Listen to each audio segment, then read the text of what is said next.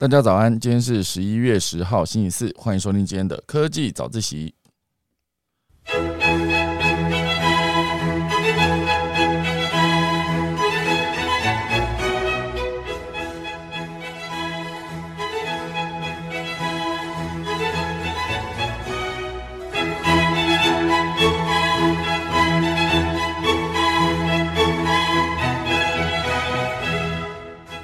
今天我们科技早自习呢，要跟大家聊聊几件事。第一个就是我们的 Twitter 哦，最近呢，Twitter 的新闻不断，因为呢，现阶段马斯克接手 Twitter 之后呢，就开始了大裁员的计划。而现在他到底是不是一个裁员裁过头的状况呢？哦，就是现在美国的其中选举哦，大量的假消息在 Twitter 上面流窜，很多的专家就表示哦，Twitter 现阶段的应对基本上已经是捉襟见肘，非常的严重。哦，就是甚至包含马斯克他自己，现阶段也有表示，他大量的裁人呢，会不会变成甚至包括炒炒错人哦，都有可能发生。那之后推特会变成怎么样呢？等下来跟大家分享。第二大段呢，会跟大家聊到一系列跟 AI 有关系的消息。好，就是现阶段的文字转图像，好，就是你可以说一段话。AI 可以直接帮你创造出一幅图哦，一个情境，哦，就是像是 Open AI 啊、Google 等等都抢着投资这些 AI 新创，哦，变成一个潮流。那第三大段呢，会跟大家聊到就是台积电它的三纳米厂，哦，是不是有可能在亚利桑那州的凤凰城呢，一个三纳米晶圆厂？哦，那目前为止还没有证实，好，所以等下我们钟声过，开始今天的科技早自习喽。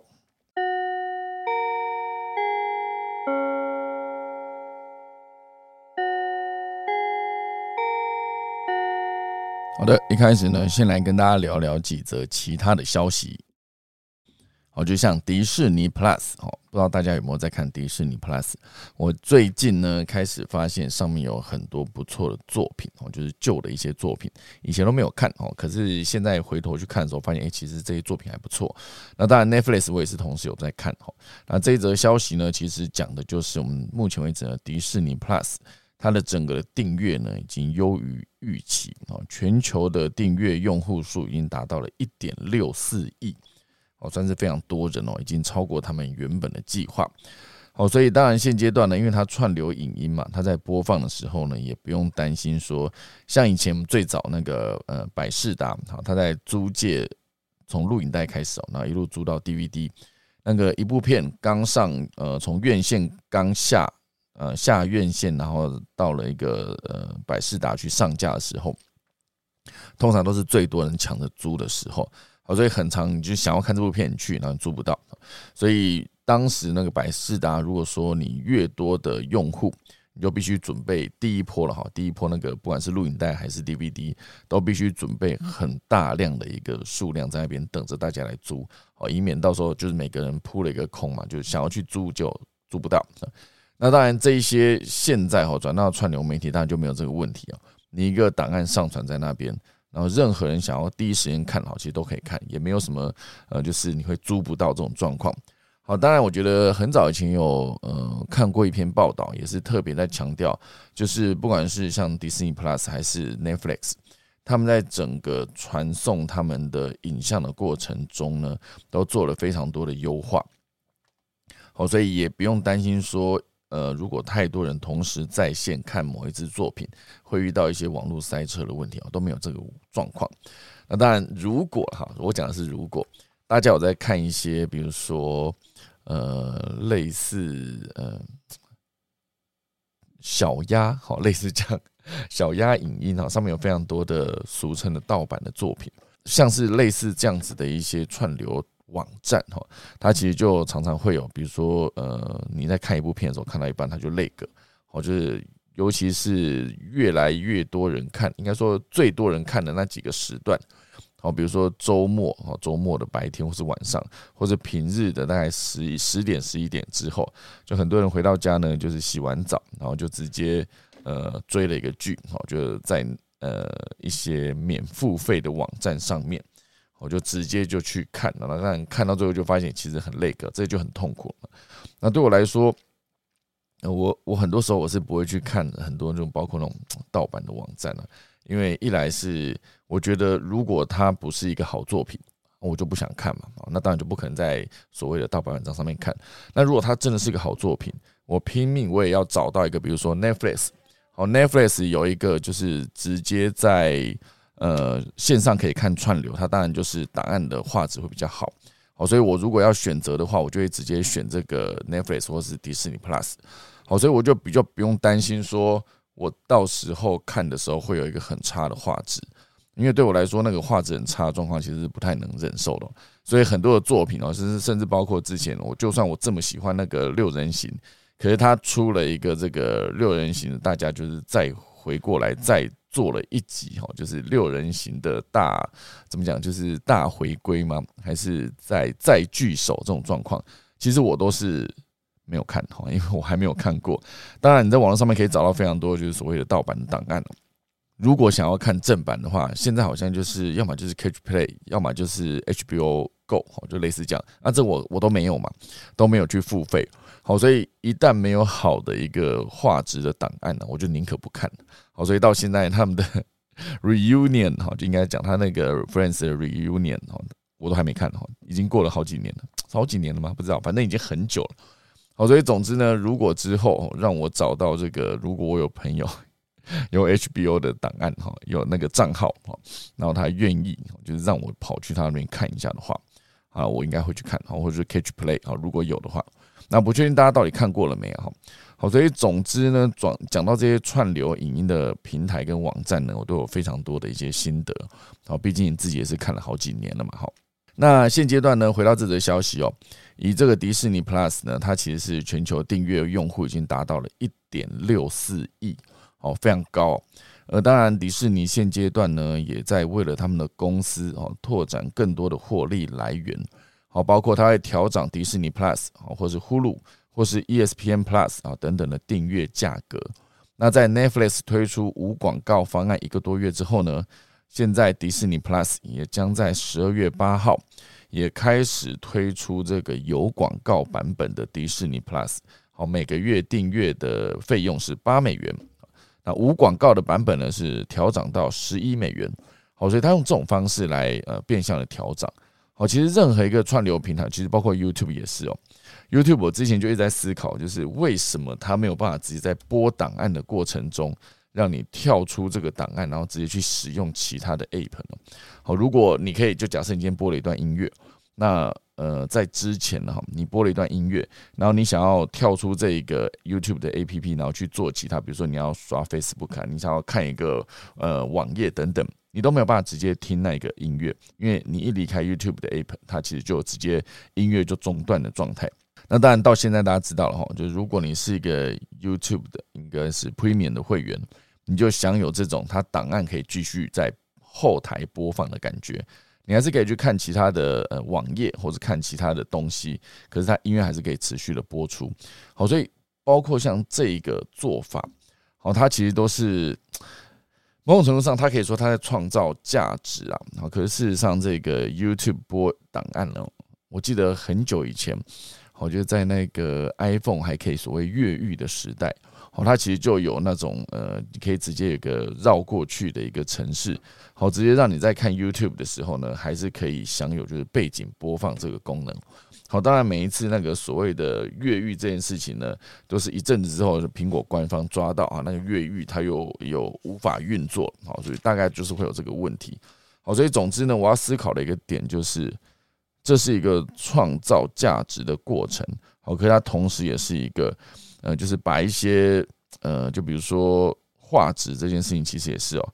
之后好像也是呃，会改成如果有付费才会有四 K 还是更高的八 K 的画质。好，可是当然现阶段了，你的手机是没有办法明确的分辨出四 K 跟八 K 的，除非你今天的荧幕是真的是非常非常好，或者是你是一个非常大的一个荧幕的，比如说是平板电脑等等。那至少现阶段我的电脑是一个五 K 的荧幕，好，所以我是确实可以分辨出我在 YouTube 上面看四 K 的档案，跟看一零八零哦就 HD 的档案还是会有落差的。四 K 的档案还是比较清楚，可它还是会有个问题啊，就是毕竟它档案比较大嘛。好，如果你的网络速度不够的话呢，你在播放的过程中呢，其实它还是会有内格的问题。好，我现在面前这台电脑呢，是一个二零一四年版的 iMac，好，就是二十七寸的一个五 K 好的那个版本。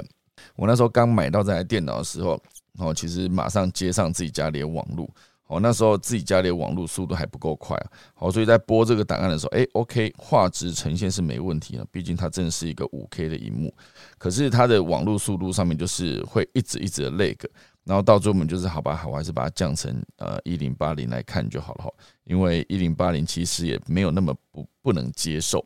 好，可当然到了现在了，我觉得现在大家真的是眼睛已经越看越细哈，就是你有更好的画质的时候，你就不会想要回过头去看那种很渣的画质。好，这真的是在我在二零零八年吗，还是哦，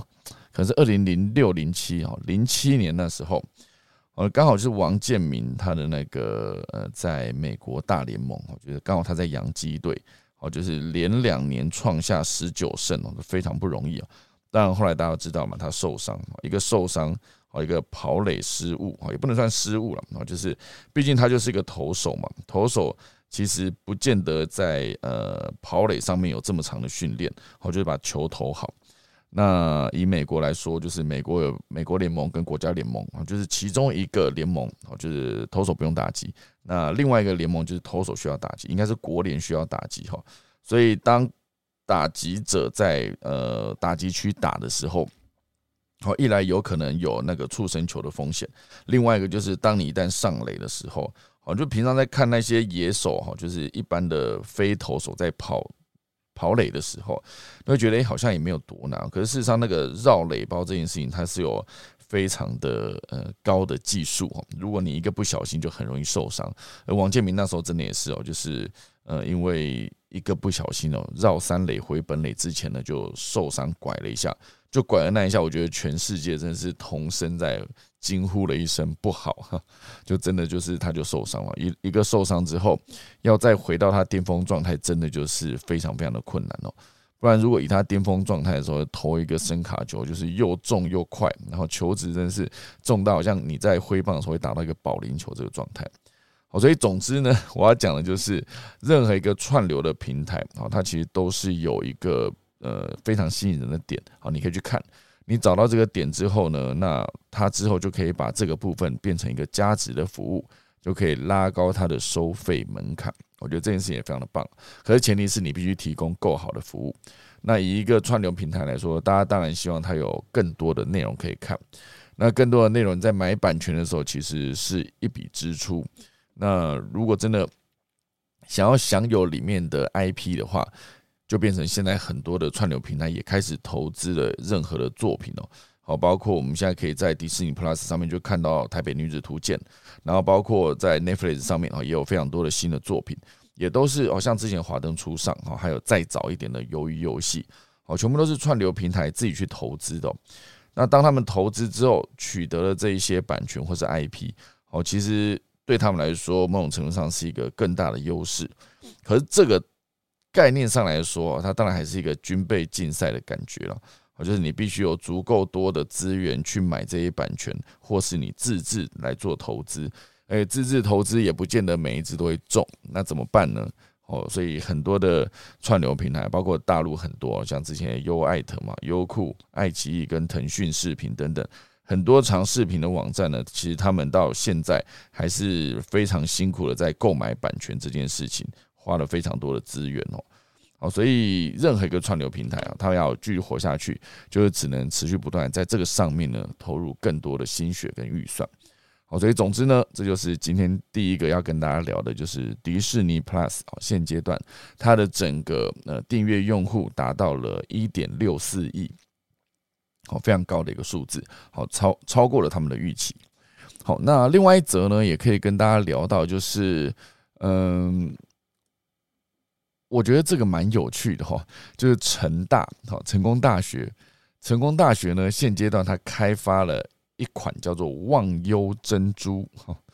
就是它看起来就很像那个你去喝珍珠奶茶里面的珍珠，可是这个忘忧珍珠这个成分呢？主要是这个海藻酸钙啊，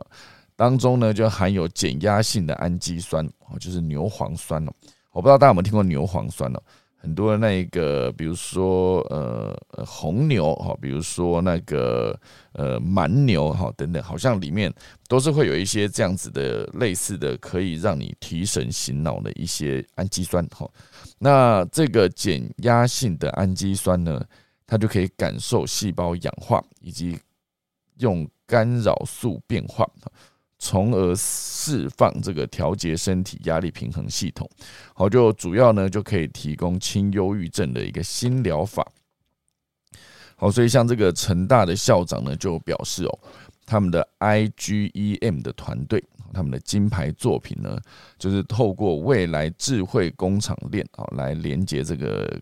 整个产业做价值，而且可以吸收这个精英酒店，共同投入科研成果商业化的推动，让这个忘忧珍珠呢能够真正落地成为商品。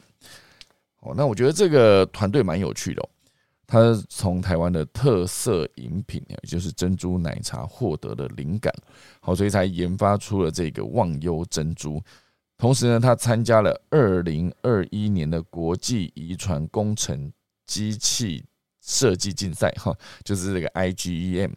就从全球的三百多队里面脱颖而出，哦，勇夺金牌。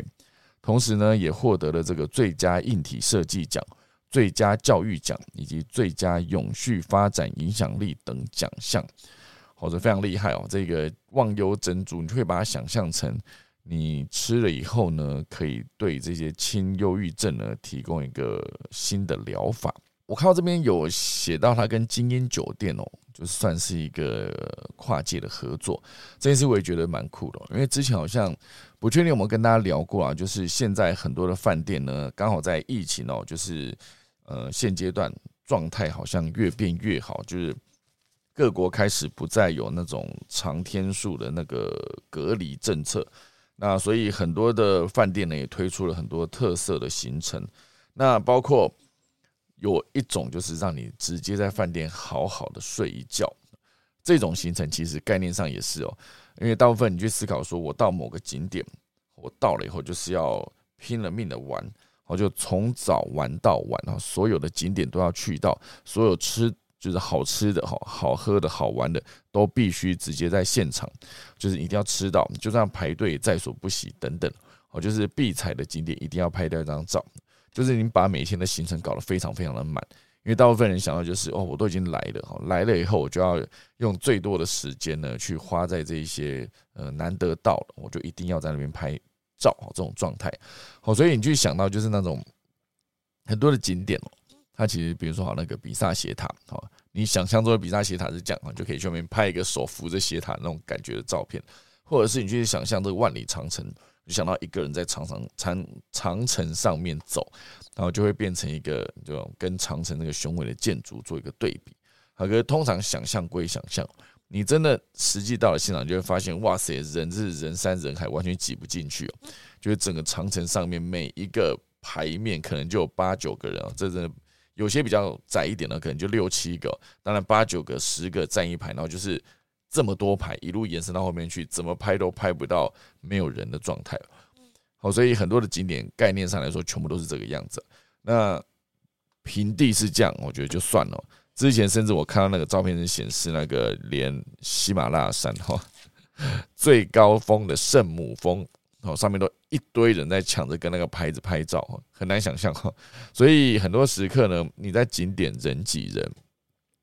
是不是应该就是稍微缓下脚步？因为每一天都非常的累嘛，所以你订了饭店啊，就算它有再好的床啊，再好的一个淋浴设备，甚至有一个可以泡汤，啊有一个一个呃浴缸让你好的泡，或是甚至是一个温泉饭店，很多没有什么太多时间直接在里面就是消磨你的时光，那你就觉得哦，那这样我住一个饭店就非常的可惜，因为没有好好的使用，因为很多饭店确实是很舒适的。可是，当今天他的旅游主打就是我让你到这个饭店来好好睡一觉，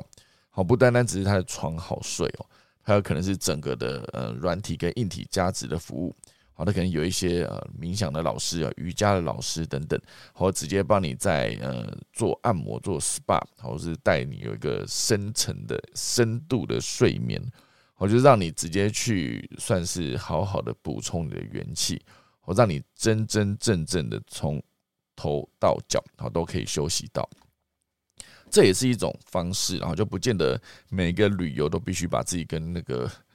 赶时间赶到，就是每天一大早六点起床，然后就开始快速的吃完早餐了，囫囵吞枣吃完，就开始去第一个行程，然后拍照；第二个行程拍照；第三个行程吃东西，然后再去拍照，再去拍照，再去吃东西，再去喝下午茶，再继续吃东西，再拍照。晚餐呢？晚餐去看夜景，夜景结束之后，再去喝个酒吧。酒吧回来的时候，你可能是两三点、三四点才回到你的饭店，然后隔天又是一大早。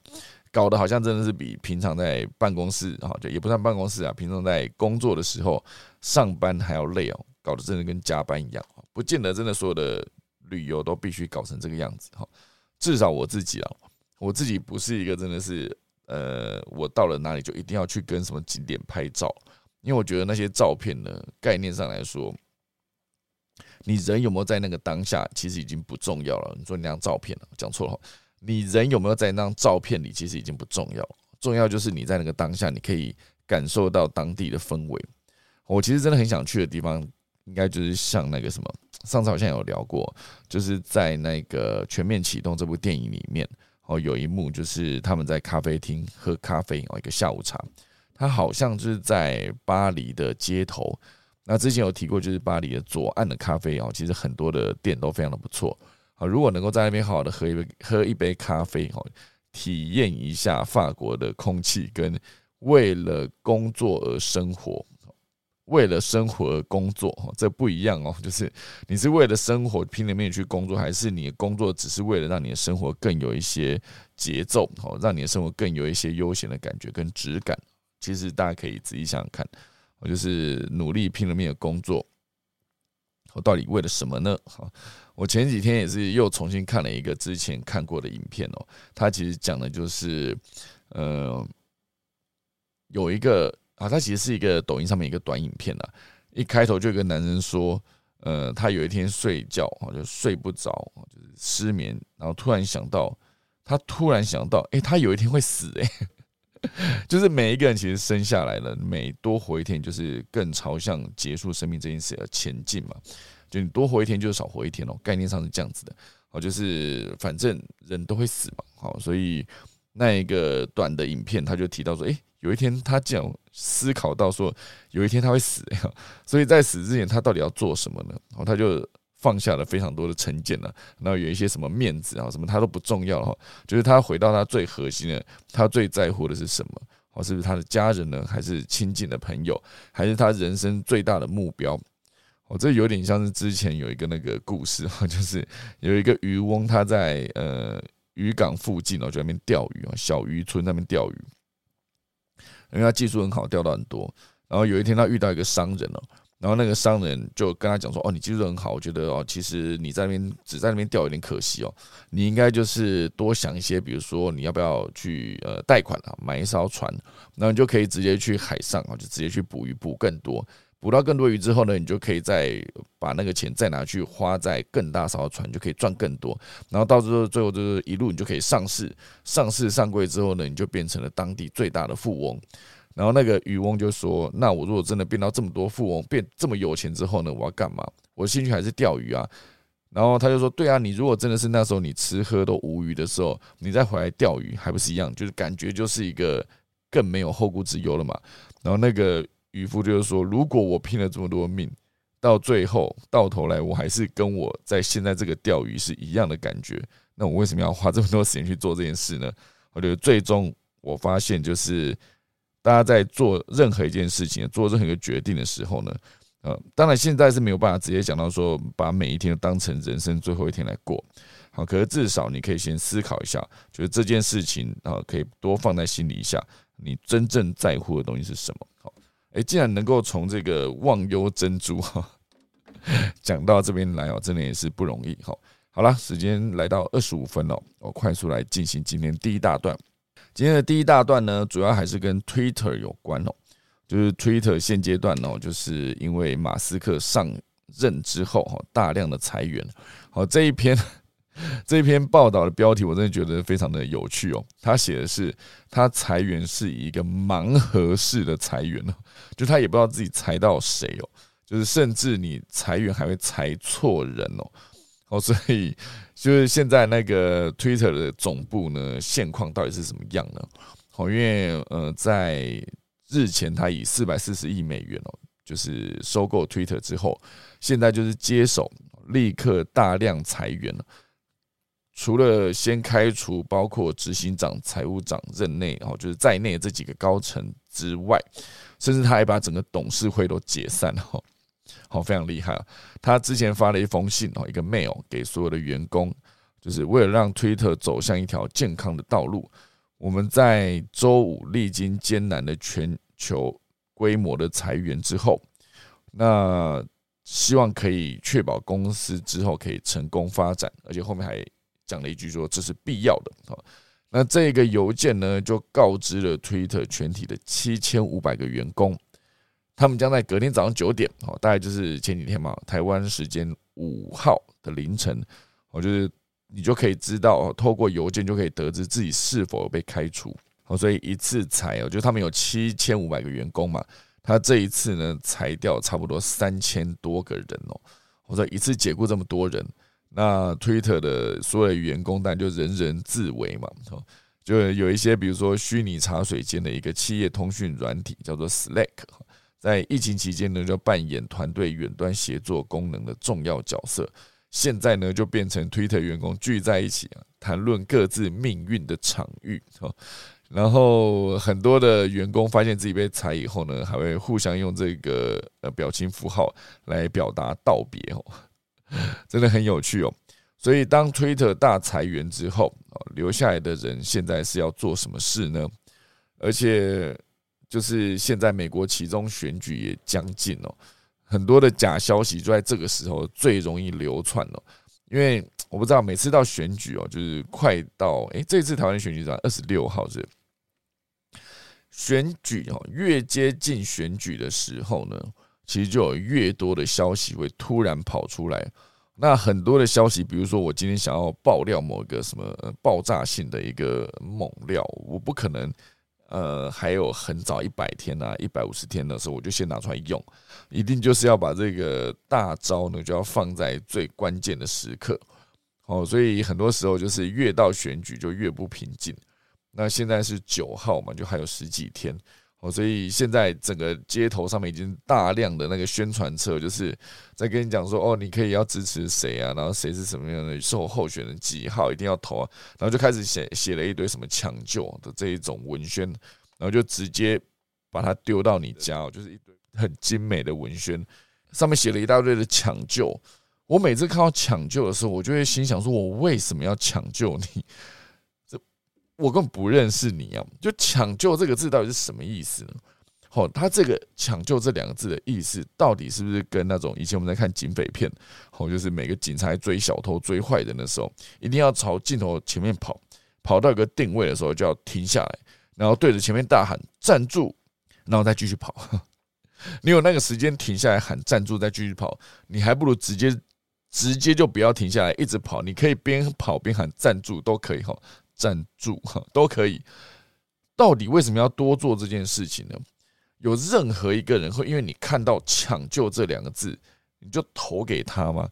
现在的选民又不是笨蛋，哦，还是有很多选民也没那么聪明呢。也许，也许也是存在的。好，当然我们现在没有办法定义什么叫做聪明哦。至少每个人可以自己有一个对于聪明的这个定义的想象。好，就我的理解，就是你可以大量的收集资讯。哦，虽然你收集到的资讯很多有可能也是假的，可是至少你多做了大量收集资讯，然后持续比对，你就会知道说什么东西是真的，什么东西是假的。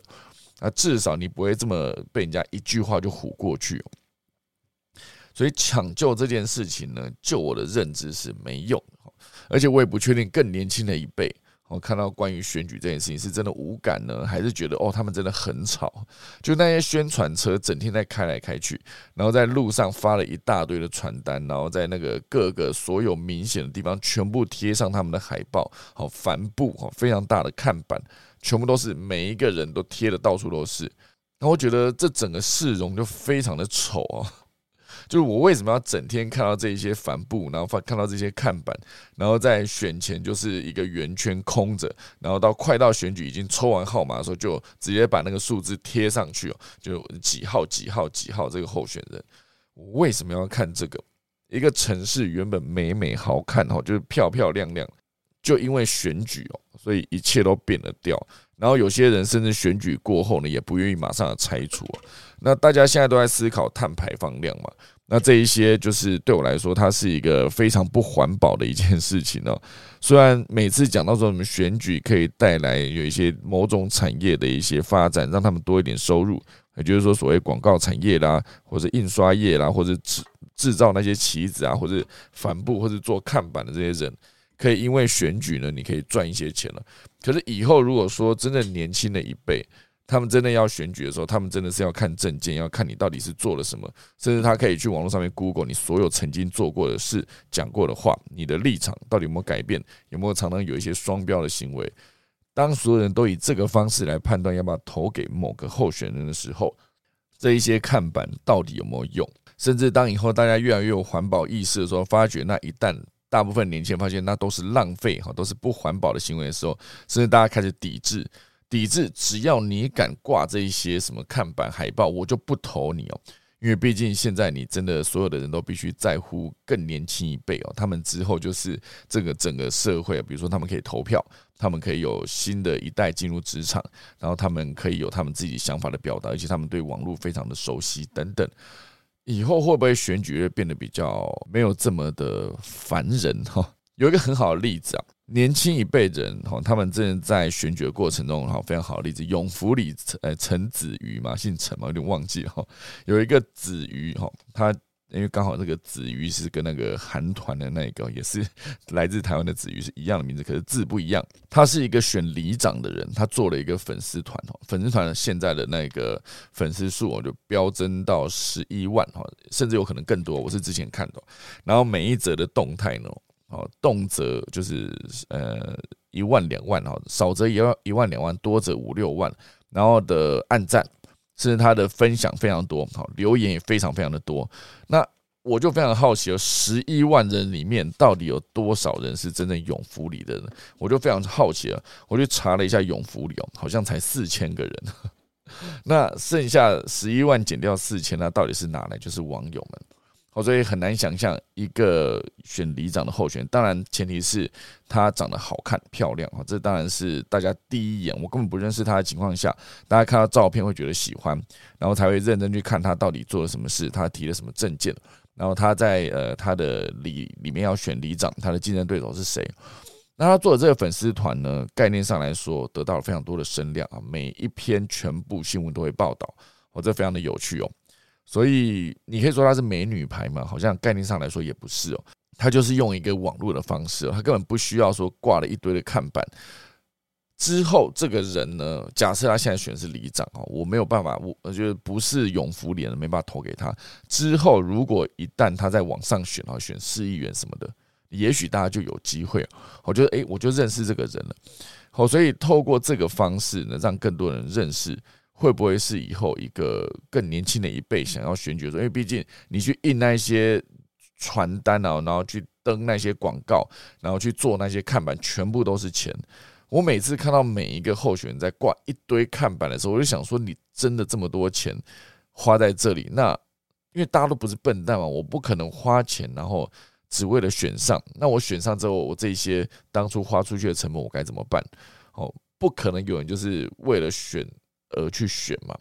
哦，所以有些人可能真的是非常的有服务的热忱那这呃无可厚非，绝对会有。可是大部分人把钱花在这的时候，选举非常花钱哦。那为什么选举要变成一个非常花钱的一个事情呢？难道没有钱的就没有办法选吗？这我非常好奇哈。好，所以总之呢，我现在因为提到这个美国的其中选举。好像有非常多的假消息嘛，我就聊到了我最近就是在看到，因为真的在我家附近已经有很大量的就是宣传车开始哦，然后就是也没有到照三餐来炒你，可是它就是持续不断在那边移动，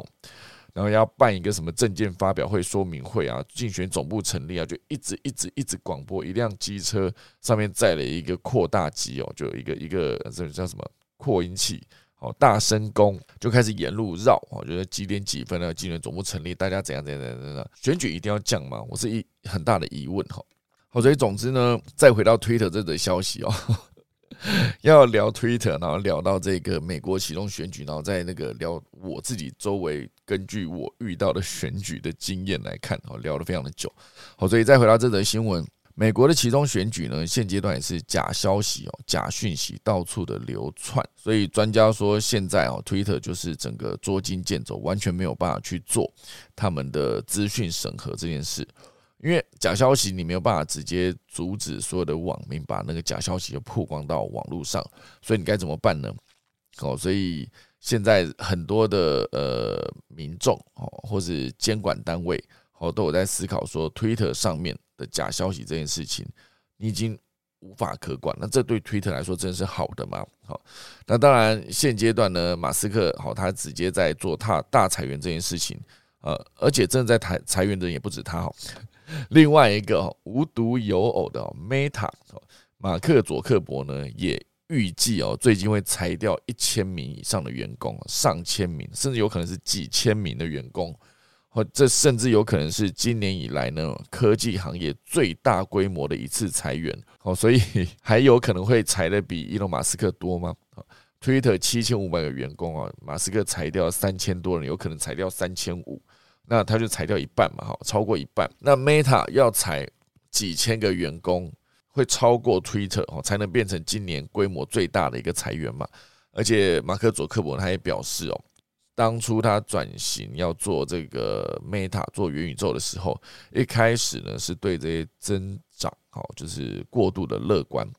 导致现在公司呢就出现员工过剩这种不利的局面。那员工过剩怎么办？我的财财呃什么财务还是持续的呃不健康哦这个状态，那能做的事情真的就只剩裁员了。好，所以这一次 Meta 呢也预计要裁掉几千名的员工。哦，所以对于马克·佐克伯来说，他现阶段他自己哦开过一个会之后呢，就表示他情绪非常的低落。哦，就是说所有的裁员都是他自己的错，因为当初就是对于转型元宇宙来说这件事情太乐观了。哈，以报告来看哦，Meta 截至今年九月底呢，公司的员工总人数。超过八万七千人，八万七千人哦。如果这一次真的裁掉几千个人来说，好，假设你八万七千人裁掉八千七百个人，那就是裁了十分之一嘛。好，那是假设了哈。可是当然这一则消息提到就是裁几千个人啊，可是没有讲说那几千人到底是一千啊，到底是两三千呢，还是八九千啊？不一定。好，总之呢，这一次裁掉这么多的人，哦，就会是一个 Facebook 成立十八年以来。首次进行了大规模裁员，十八年，好，所以十八年往回推，二零零四年 Facebook 成立，成立十八年到现在，因为他二零二一年年底哈十一月做了一个决定，好全面转向去做元宇宙，投入大量的资源之后呢，没有得到成效，好所以现阶段就面临最大的裁员的一个计划，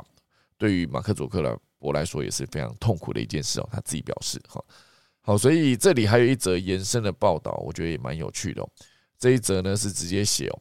，Meta、Twitter 等科技大头呢，全部都诶，科技巨头，我讲的科技大头，好笑。好，Meta、Twitter 等科技巨头们现在呢都大幅的裁员，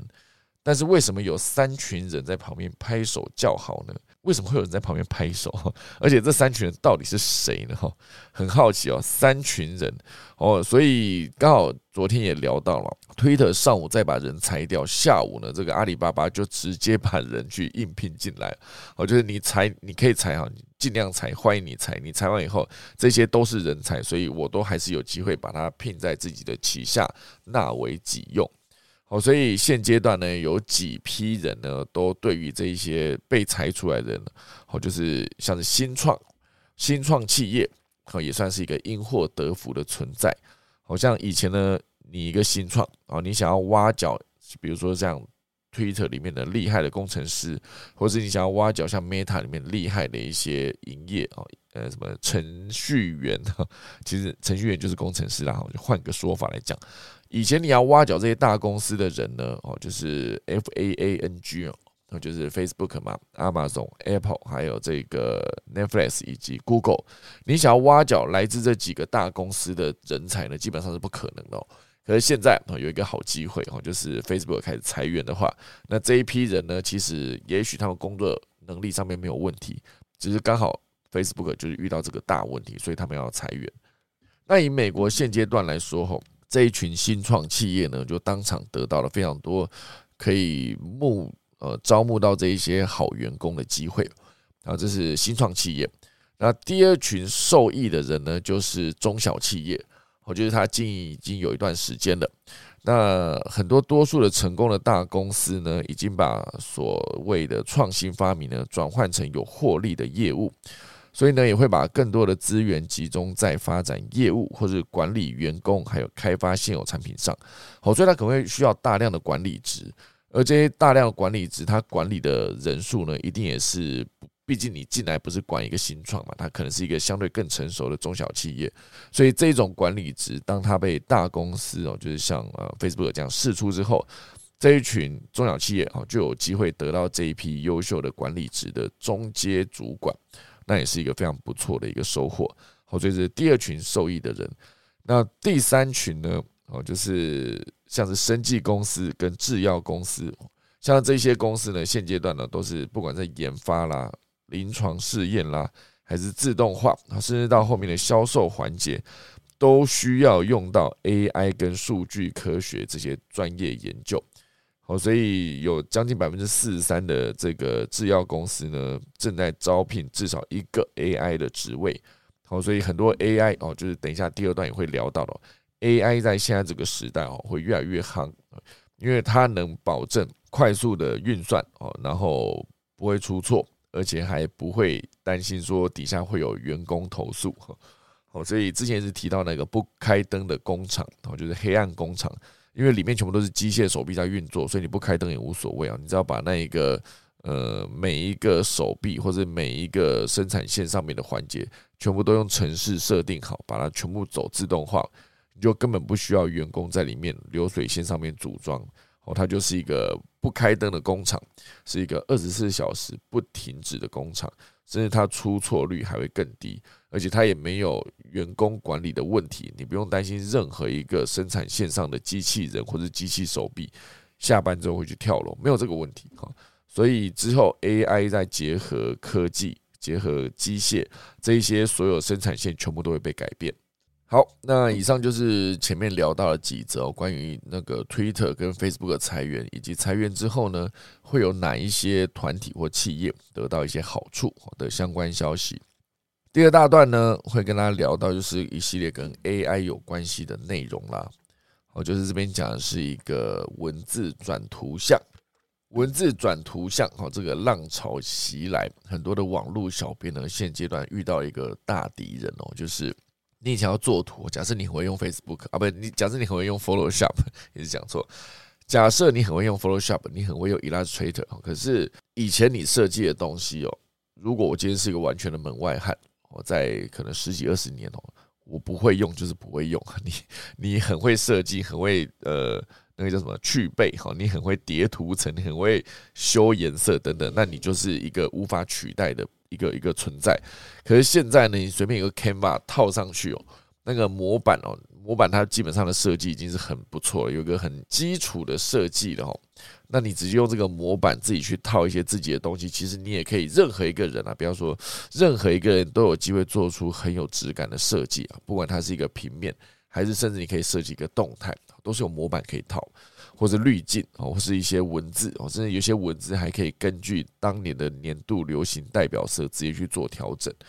哦，所以基于人工智慧演算的文字转图像这种技术呢，更是这些网络小编的大敌哦。因为文字转图像这种技术，之前有聊过，你可以直接透过 AI 模型理解的自然语言输入，好，比如说你可以直接说，我需要有一只悲伤的长颈鹿在看月全食，哈，这个你写给 AI 看，AI 自己就会去判断哦，呃一个长颈鹿，啊，长颈鹿长这样啊，尾那个呃不是尾巴，就是脖子长长的，可它是悲伤的长颈鹿哦，所以长颈鹿可能是一个脸部特写，需要流眼泪吗？还是它需要皱眉头吗？还是它单纯就是低下头？一个长颈鹿低下头这件事情，感觉相对比较悲伤嘛，哈。那它的尾巴会在哪个位置？那必须它是一个看那个月全食的状态，好，所以它会哪里看？他就会问你嘛，是在非洲大草原呢，还是在一零一旁边呢，还是在一个加勒比海海岸？好，在那边看到底这一些全部都可以用文字去叙述的东西。以前假设我刚刚讲一个悲伤的长颈鹿在看月全食，我讲完就这样子，你叫我自己去画长颈鹿，拜托姐，我长颈鹿画的跟狗一样。我画的狗跟猫呢，差别只有胡子。那我我画的猫跟长颈鹿的差别只有它的脖子长度，画起来就一模一样。好，所以画画呢，并不是一个我非常擅长的事情。可如果说我现在可以透过 AI 的模型来做这件事，我直接去跟他说我需要什么，它就可以直接生成一个我需要的图像。而现阶段呢，这个做法，好，比如说像 Open AI，它就根据开发者使用的图像数量，还有这个图像的尺寸来收费。好，有一个叫做 DALL 一个点，我知道怎么念呢？我来看一下，这是 DALL 一二。豆，它就是一个中间有一个点哈，它也是好，它是用 API 的使用价格是一零二四乘一零二四的图片，每张是零点六元台币，差不多就零点零二美元。好，那如果你要使用大一点的图呢，可能就比较贵。所以现阶段呢，你可以用很多种方式生成你想要的一个图案，而且还可以直接下载。下载，如果你有付费的话，可以直接下载。那当然，这个文字转图像，它的商机到底有多大呢？它是不是商机大到连 Google 都加入哦，投入预算去研发这件事情？好，所以 Google 呢，在今年的年中也公布了这个基于人工智慧的文字转图像生成系统。那这个生成系统呢，就是奠基在一个大型的语言模型所建立，而且还可以透过使用文字转图像的扩散模型呢。让他对文字有更深的理解，哦，进而呢产出更贴近用户所需的图像。之前有几个哦，就像用 AI 做的画，然后他直接得到了首奖哦，所以是不是一个 AI 的画家打败人类画家呢？这种概念，那所有的哦，就是你让他用文字有更深的理解的时候。当然，之前全部都是英文了。如果你可以走到中文哦，那就更棒哈。因为中文里面还有一些你必须更仔细思考，比如说你讲到文言文怎么办哈？月落乌啼霜满天哦，江枫渔火对愁眠，全部都可以变成一幅图哦。你想想看，哦，举头望明月，低头思故乡，哈，它可以直接一张图生出来，就是有一个人举头望明月，低头思故乡。那你在思故乡的过程中，你直接把那个故乡改成便当，他当场生一张便当的图给你，我甚至也蛮酷的哈。所以总之呢，文字转图像，我觉得未来会是一个蛮强大的一个存在。应该说，任何跟 AI 有关系的东西，未来都是一个非常有发展潜力的一个存在。哦，就是很多的企业持续投入资金，因为这个是更有效率的一个做法。哦，当然，早期呢，大家在思考就是语音辨识这个系列哦，就是你讲一段话啊，包括现在 Siri 或者有些时候你是用那个语音打字，它很多时刻呢也会出现一些错误的字哈，就同音字可能很像啊，所以导致你字得要重新打一遍。好，所以整个的文字转图线呢，文文字转图像。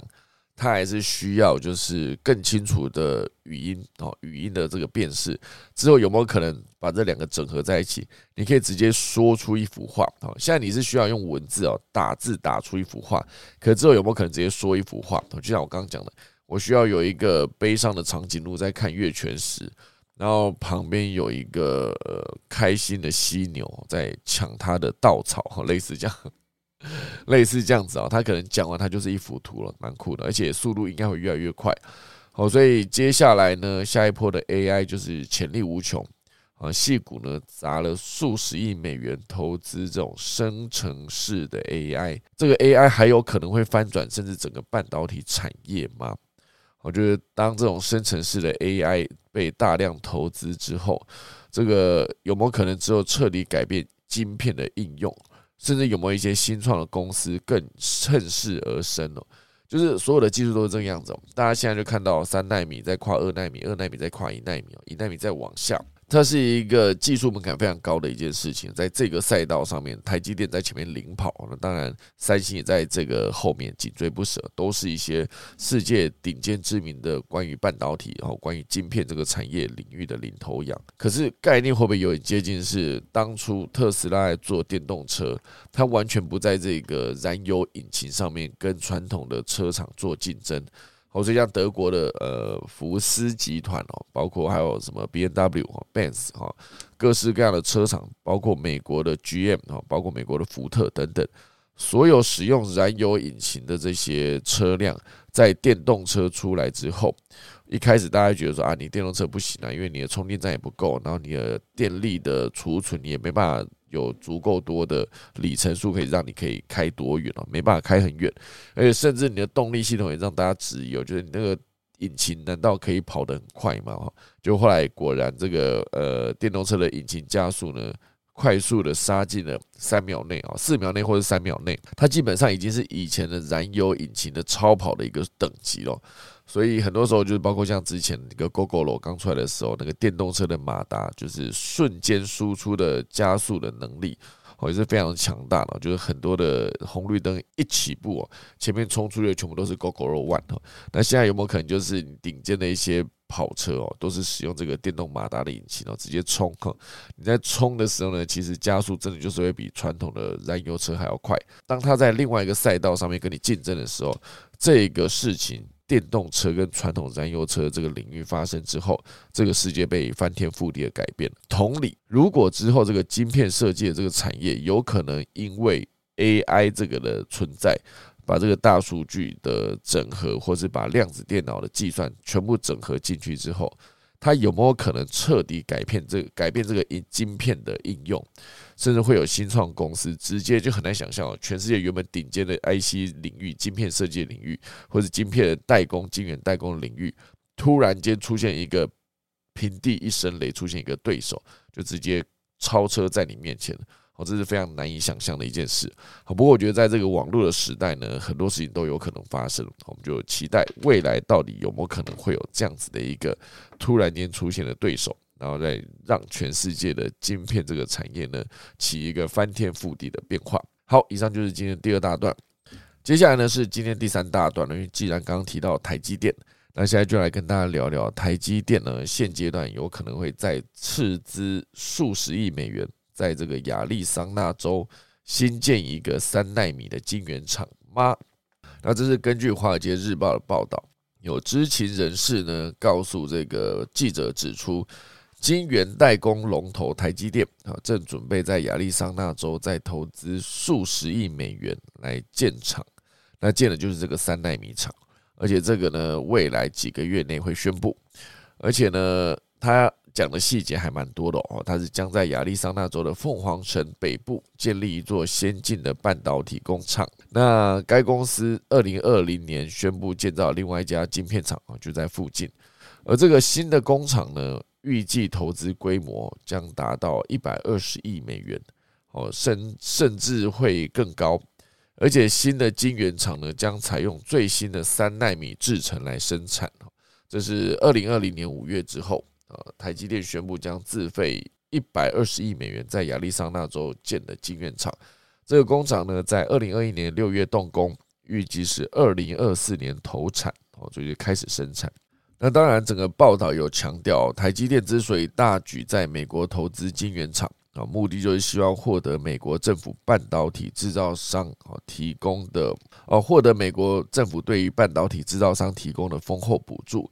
这也将使得这个先进半导体制造业呢能够进一步回流到美国。我大家想看，如果有一天呢，就是现在当然台积电在呃台湾的这些厂呢，算是一些。极机密的存在，然后很多的技术、很多的顶尖的晶片科技，全部都是在这些厂里面。那之后这些厂如果都在美国，或者回流到美国的话，哦，对台湾是好还是不好呢？大家可以看一下它长久下来的影响。可是现在那个全世界在晶片战争哦，以美国哦就是带领了这几个晶片的 Chip Four 哦这个联盟要。直接把中国的晶片设计、IC 设计整个领域呢把它打趴。哦，所以在晶片制造这件事情上面，在现阶段呢，习近平上线哦，就是把他底下的权力核心全部巩固之后，他们举全国之力哈来研发最新高最高科技的晶片。我觉得这样晶片战争到底打下去会是什么样的后续哈，真的很难想象啊，因为这个整个算是一个非常庞大的产业。好，从最上游可能光科技，好，从技术，从专利。到生产到代工哦，每一个领域都是非常高的一个技术门槛。那不确定中国在现在这个领域上哦，到底会因为这次的打压呢，会落后到什么程度？或者是他们有没有办法快速的应变？因为毕竟呢，以前在很多的领域哦，就是当他被打压的时候，他是有办法快速的崛起哦，就是或者是利用一个全国举全国之力哦，以最大的投资哦，基本上已经接近是国营企业投资的方式，直接投资这些重点的产业。好，所以后来呢，就有了一些比如说世界级的一些品牌，好像是一个很好的例子哈。这样做电池，做电池这件事情，就是一个现阶段中国算是一个做电动车电池一个最厉害的一个品牌好，所以还有很多哦，就包括大疆，大疆在做无人机哦，也都是哦，就是很多时候就是先在呃中国内哦，以一个很大量的市场。然后直接快速的做设计制造啊，研发设计制造，而且可以直接快速的，就是比如说你有工厂，好，你旁边就是紧邻的你的市场，而且你的设计研发，还有包括附近的一些高科技的人才的，比如说培育，好像是一些大学，它其实都是有机会把整个产业快速的往上拉，好，所以整个的概念上来说，呃，因为这些晶片现阶段。美国是很希望让它全部回流到美国境内，以一个竞争这个逻辑来看，接下来中国会不会是更被掐住脖子哦？因为这个晶片它并不是你说造就可以造得出来的，包括像之前中国做出了大飞机计划 C 九一九，其实也是哦，就是你要造一个飞机，那个核心的引擎的技术其实也不是随便做得出来的，而且甚至包括你的你要测试整个飞机，必须要有风洞。风洞可以测试整个飞机整个在飞行的过程中，它到底能不能以一个正常的风阻去抵抗，让它可以快速、迅速的在这个天空上面翱翔。其实。问题都是一样的，你必须有上下游所有的整合，所以也许不是这么简单。好，所以总之呢，这个台积电有可能会在亚利桑那州的凤凰城再建厂，然后是一个三纳米晶圆厂。至于实际的状况是怎么样呢？可能之后就要再等台积电哦，就是确定给大家一个解答了。好，以上就是今天科技早起来跟大家带来今天的农民历。好，今天是二零二二年的十一月十号。好，今天呢是农历的十月十七啊，以祭祀祈福、定蒙纳财、财衣拆卸、修造动土起基，好认养会友祭做造，好就这这一个。好，好了，以上就是今天可以早起准备来打下课钟喽。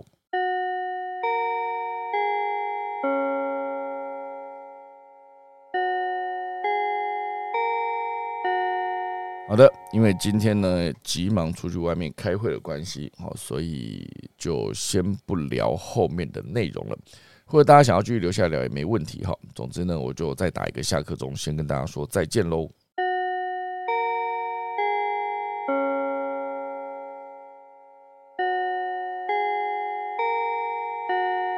好的，谢谢大家收听科技早起，那我们就明天十一月十一号礼拜五早上再见，大家拜拜。